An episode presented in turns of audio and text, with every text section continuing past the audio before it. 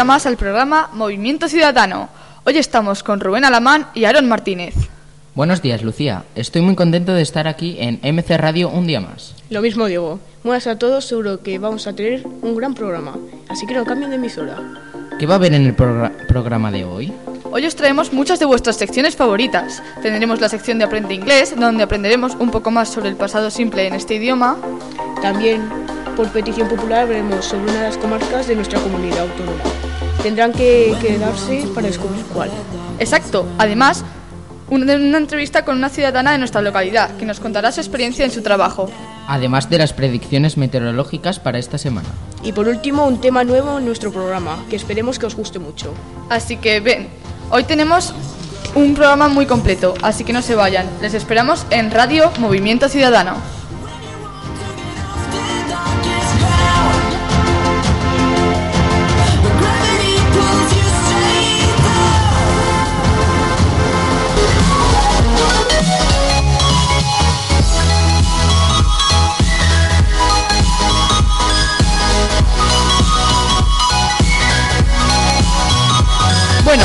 Empecemos el programa de hoy con Viajando por Aragón. En particular, me encanta sobre lo que vamos a hablar.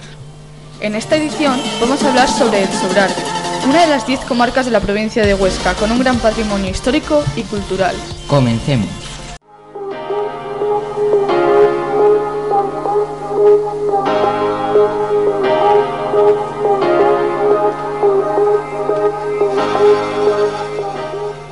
Pero todo hay que decirlo. El Sobrarbe ha ido perdiendo población con el pasar de los años, ¿no es así? Así es, hace un siglo la zona contaba con alrededor de 22.000 habitantes, pero la zona ha sufrido una, despoblación progresiva debido a las expropiaciones para la construcción de pantanos como el Dado y Mediano. Es una pena, pero su naturaleza se ha mantenido muy bien, conservando los inhóspitos y fantásticos lugares como Cancías, el Cotiella o la Peña Montañesa. La, comar- la comarca de Sobrarbe presenta una zona norte montañosa, surcada por los valles de los ríos Ara, Cinca y Cinqueta. La zona central está ocupada por diversas depresiones, como Broto, Fris- Fiscal, Arcusa o La Fueva. Al sur aparecen las sierras prepirenaicas de Guara y Olson. Pero vamos a hablar un poco más de su naturaleza. Su naturaleza se ha mantenido gracias a una dureza geográfica. Rocas duras como el granito, basalto, etc. Conservando los inhóspitos y fantásticos lugares como Cancias, Cotiella o la Peña Montañesa. Sus pintorescas poblaciones, con el monte perdido como telón de fondo, continúan ofreciendo esa arquitectura alto-aragonesa y sus tradiciones más populares. Además, esta comarca contiene paisajes de abundantes bosques, de robles y encinas, entre los que destaca el Parque Nacional de Ordesa, reconocido desde los años 20. Recientemente se ha ampliado con la inclusión de todo el macizo del Monte Perdido, los valles de Añisclo y Escuain y la cabecera del de Pineta. Se mantienen numerosas especies autóctonas y gran variedad de fauna animal y vegetal. Ahora os vamos a hablar un poco de su historia y arte. ¿Sabíais que Sobrarbe fue escenario de las feroces batallas de la Reconquista, disputándose entre cristianos y musulmanes palmo a palmo su territorio? La arquitectura de la zona refleja su esencia de territorio fronterizo. Torres de vigilancia, castillos e iglesias, fortalezas como las de Avizanda, Samitier, Muro de Roda o la propia capital comarcal, o Ainsa y verdaderas obras maestras. Como el arte religioso, como el monasterio carolingio de Matidero, o las iglesias de Santa María de Buil, San Juan de Toledo de la Nata o San Vicente de la Huerda, con su hermosa torre del siglo XVII, o el legendario monasterio de San Victorián de Asal. Os voy a hablar un poco de la economía de las comarcas. Las rentas tradicionales basadas en la agricultura y la ganadería en pequeñas explotaciones ha perdido importancia frente a las nuevas fuentes de ingresos centradas en el turismo. Hoteles, casas rurales o empresas de deporte de aire libre generan importantes ingresos a la gente de la comarca. Principalmente, el Sobrarbe participa en el sector terciario. Pasando al patrimonio histórico-artístico, cabe decir que acoge desde vestigios de pobladores remotos hasta la interesante arquitectura popular, pasando por toda la diversidad de estilos constructivos, civiles y religiosos. Así es, esta comarca cuenta con más de 200 ermitas catalogadas, infinidad de casas sin fazonas y torres defensivas, restos de castillos y fortalezas. También podríamos hablar de bordas, molinos y batanes, cruces en los caminos o puentes y lavaderos. Por último, comentar que esta comarca cuenta con dos bienes declarados, Patrimonio Mundial por la UNESCO, Monte Perdido y las artes rupestres. Esta y muchos paisajes más hacen del Sobrarbe una de las comarcas más bonitas de nuestra comunidad. Y hasta aquí el programa sobre el Sobrarbe. Esperemos que les haya gustado mucho para poder seguir trayéndola al programa y seguir comentando otras comarcas. Demos paso a la siguiente sección.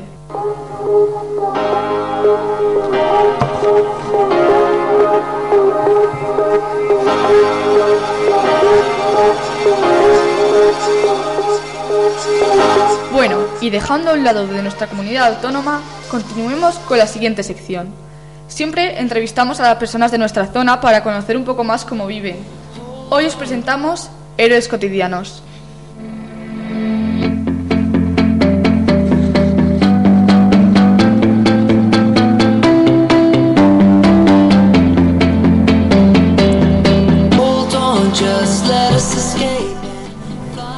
Con esta sección queremos demostrar que no hace falta ser mundialmente conocido para poder ayudar a los demás.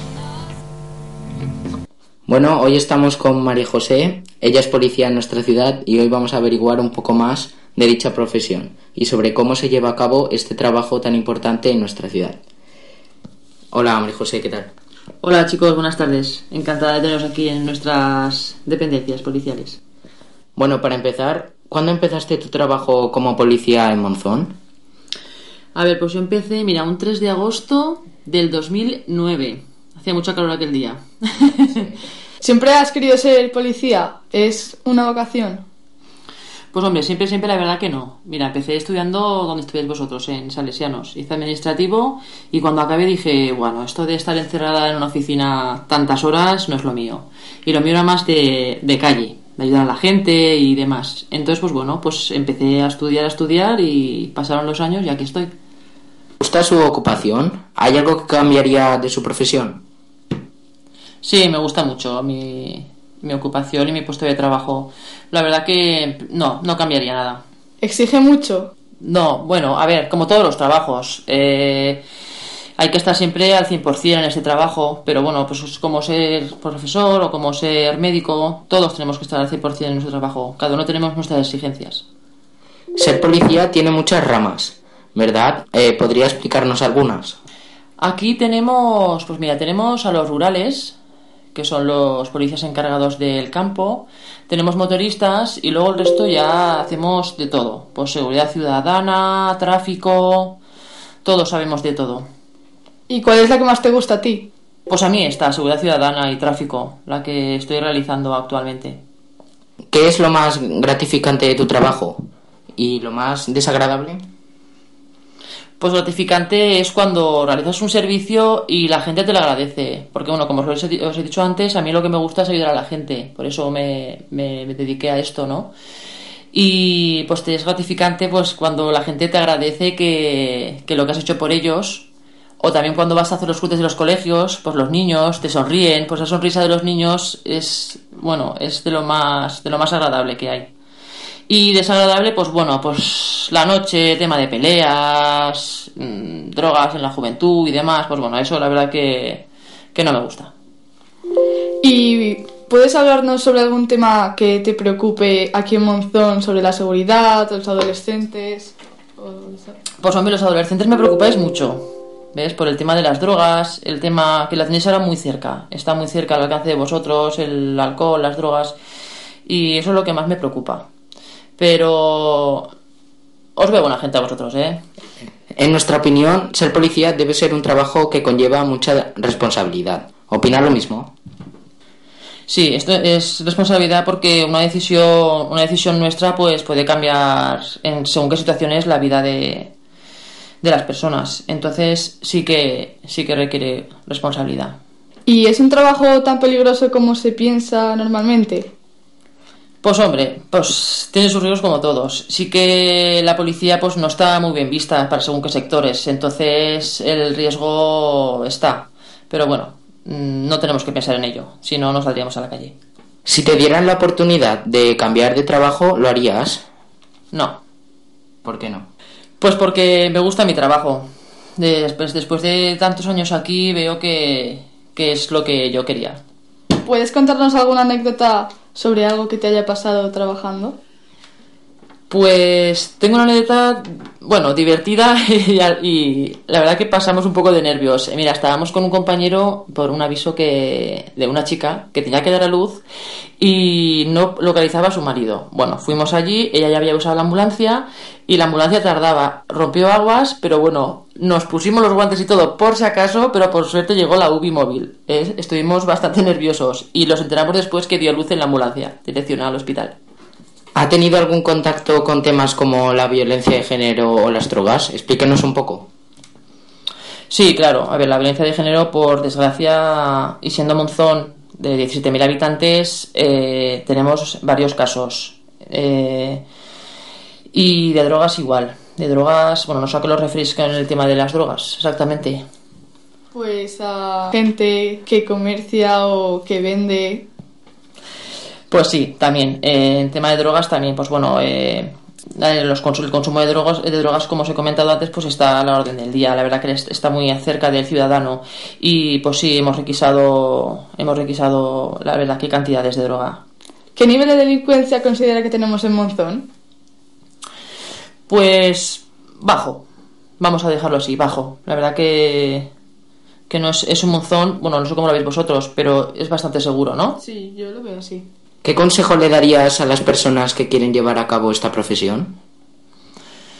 ¿Qué consejos? Pues sí, que se animen, que estudien, que es un buen trabajo. A mí, me, a mí me es muy gratificante y si realmente les gusta, pues que adelante, que a por todas. Y, y la recomendarías, ¿no? Sí, sí. Yo, yo os digo, estoy muy bien trabajando aquí, es lo que me llena y si realmente alguien quiere ser policía, que luche por ello y, y adelante. ¿Cómo valoras tu relación con los ciudadanos? Pues buena, buena. La verdad que la, la policía es muy cercana al ciudadano y, y la gente se le ve cómoda y, y es muy agradable eh, ver que, que las personas te quieren. Y por último, ¿qué planes tienes para tu futuro? Yo me veo aquí ya hasta que me jubile, vamos. o, eso, o eso espero. Eso espero, estar aquí hasta que, hasta que me jubile. Bueno, pues muchas gracias por colaborar con nosotros y mostrar un poco más sobre tu empleo. Y ha sido un placer tenerte con nosotros hoy. Gracias a vosotros, chicos. Adiós. Adiós. Esperamos que os haya gustado Bueno, mucho hoy esta estamos- entrevista y os dejamos con el siguiente apartado.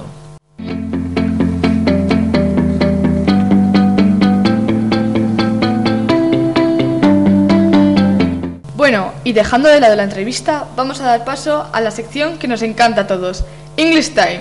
Hoy estaremos aprendiendo con vosotros Rubén y Lucía. Así es, en el día de hoy aprenderemos un poco más sobre este importante idioma. Así que demos paso al English Time.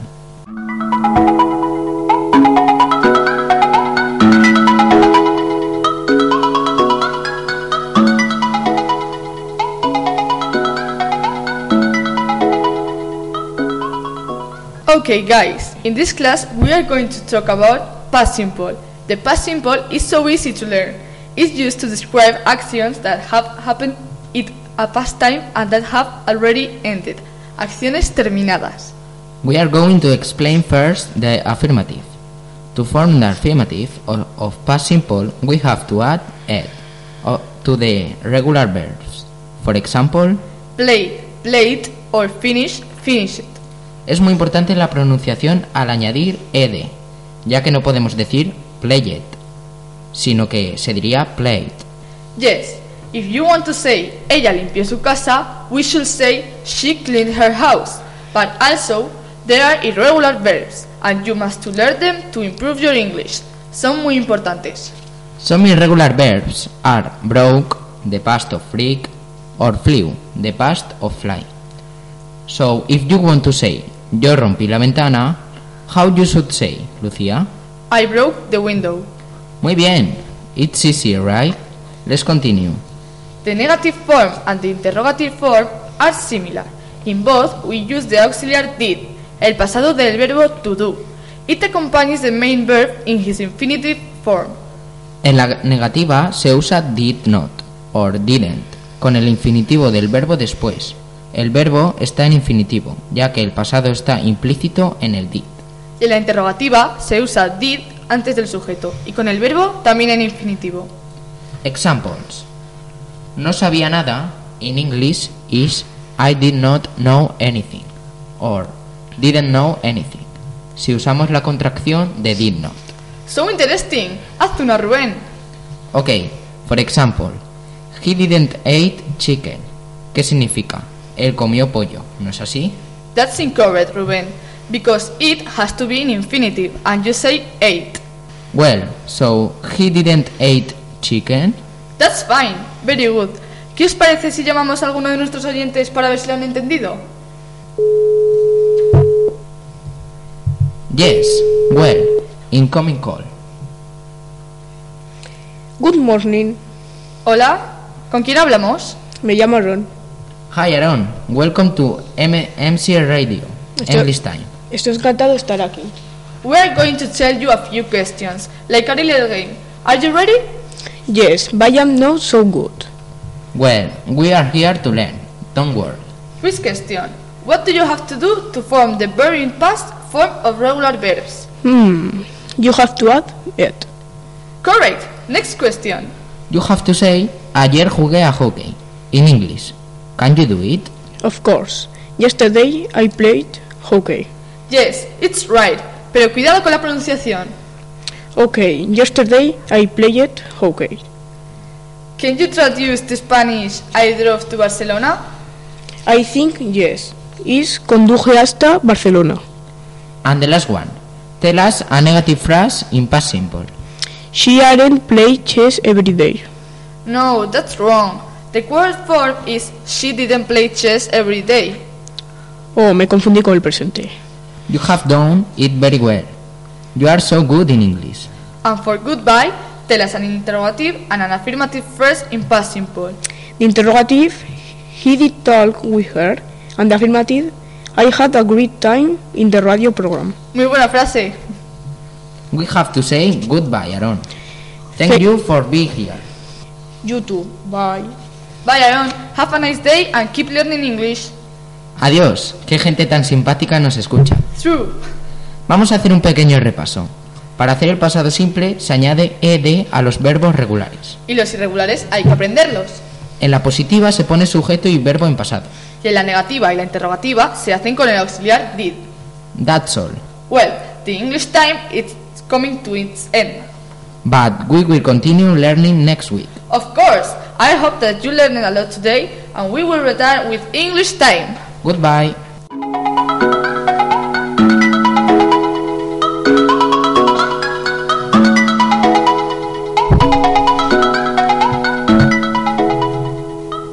Y dejando de lado los idiomas ex- extranjeros, hoy os traemos algunas recomendaciones para aquellos que se quieran ir de viaje por nuestro país durante estas vacaciones. Vamos con los mejores viajes con Esp- por España, con Aaron Martínez.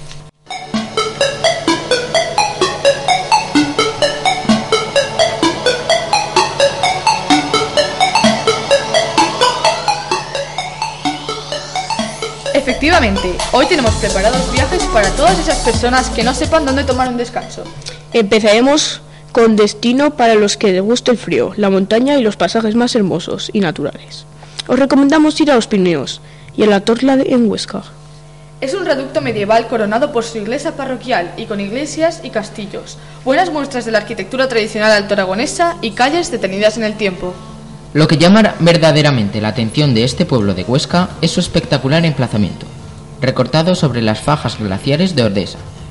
Además, ejerce como puerta de entrada al valle y al Parque Nacional de Ordesa y Monteperdido. Si al final decidís este bonito destino, os recomendamos ver la cascada de cola de caballo, la faja de las flores, la poza del río Ara y, por supuestísimo, el Parque Nacional de Ordesa y Monteperdido. Es una buena opción, ya que queda cerca de nuestra localidad, pero nuestras opciones un poco más lejanas serían Viella en Lleida, Candelario en Salamanca o Sotres en Asturias. Para los que les guste más el calor y la costa, os recomendamos visitar la fabulosa ciudad de Lanzarote, en las Islas Canarias. Esta ciudad cuenta con playas para todos los gustos, de arena blanca, dorada e incluso arena negra volcánica. Playa Grande y Playa Dorada son algunas de las más conocidas y todas son estupendas para tomar el sol. En Lanzarote se pueden hacer actividades varias, como practicar buceo, paseos en, camello, visitar la graciosa o otras muchas cosas más. Además, os recomendamos visitar el Parque Nacional de Timanfaya, la Cueva de los Verdes y el Castillo de Guanapay, un lugar con mucho encanto. Este sitio es muy recomendado para ir en verano, junto con lugares como las playas de Valencia o las costas de Galicia. Y para los que busquen alguna ciudad con más zonas comerciales y dar paseos, Sevilla es un gran destino. A pesar de su caluroso clima, Sevilla es una de las ciudades españolas con más encanto. La capital andaluza contiene alegría y bullicio en cada una de las calles y plazas que forman su casco histórico, que alberga un interesante conjunto de construcciones declaradas Patrimonio Mundial y barrios con mucho sabor popular, como el de Triana o la Macarena. ¿No es así, Lucía? Exacto. Si has tomado la decisión de viajar a este lugar, algunos de los sitios que te recomendamos visitar son la Catedral, la Giralda, el Museo de Bellas Artes o el Parque de María Luisa, entre otros jardines. Y por último, pero no menos importante, os aconsejamos viajar a San Sebastián, en el País Vasco. Esta ciudad costera situada en el norte de España es un muy buen lugar para unas vacaciones, desde visitar sus playas y bahías hasta hacer actividades como surf. Este municipio ofrece un montón de cosas que hacer, San Sebastián es muy bonita. Algunos de sus principales atractivos son la parte vieja de la ciudad, el área romántica, montes como el monte Igeldo y el monte Urgul, y como no, el peine de viento. También cabe hacer alguna mención especial a lugares como Ibiza, en las Islas Baleares, Toledo o Segovia. Todos estos lugares son ideales para unas buenas vacaciones aseguradas. Así que ya sabéis, si hay que pensar un destino, no solo hay que mirar fuera de España, ya que hay muchísimos rincones maravillosos en nuestro propio país. Esperemos que os haya gustado y que os haya servido de ayuda. Hasta la próxima.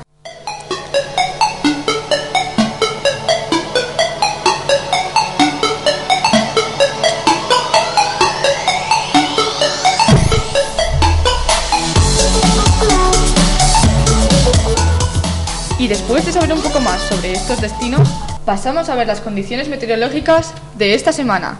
Vamos a dar paso al tiempo con Rubén Alamán.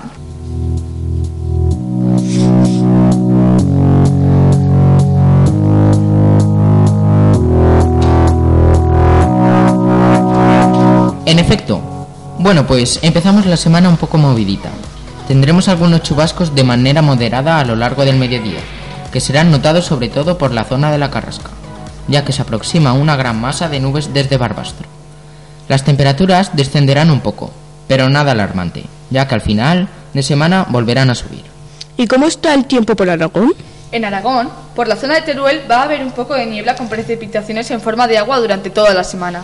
En Huesca nos encontraremos con una borrasca que llega del oeste y fuertes nevadas por la zona del Pirineo durante la primera mitad de la semana, mientras que en la segunda mitad el frente frío se irá hacia Cataluña, por lo que descenderán las precipitaciones. Y en Zaragoza el viento estará más fuerte que nunca, junto con unas cuantas lluvias en el fin de semana, por lo que si van a salir a la calle les recomendamos salir bien abrigados y con el paraguas en la mano. ¿Cómo están las cosas por España? Si tenías pensado ir este fin de semana por el noroeste de España, lamento decirte que no es una buena opción, ya que se aproxima una borrasca por esa zona, sobre todo por Asturias y Galicia. Sin embargo, se acerca un anticiclón por la zona sureste y vientos fuertes por el norte en general. Y todos esos sucesos afectarán, por supuesto, las temperaturas en nuestro país. Así es, en Andalucía subirán las temperaturas hasta 25 grados, sobre todo por la zona de Almería, que podrá llegar a alcanzar los 32 grados centígrados. Las mínimas en toda la comunidad serán entre 19 y 21.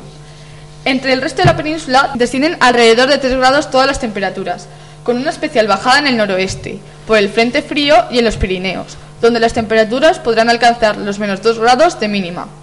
Por la zona de Castilla-La Mancha habrá fuertes vientos fríos, por lo que les recomendamos coger un buen abrigo para salir a la calle. En la próxima semana las temperaturas volverán a ascender, así que no se preocupen por el frío, ya que no durará demasiado. Estas han sido las predicciones meteorológicas para esta semana. Les esperamos en el próximo programa con más.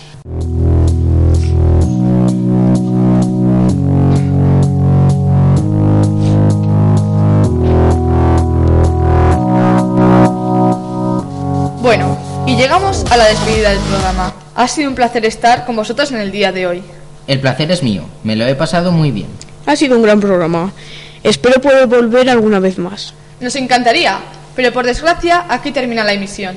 Muchas gracias a todos los que hayan escuchado MC Radio en esta jornada. Tengan un buen día y nos vemos en la próxima. Espero que volváis a escucharnos. Adiós.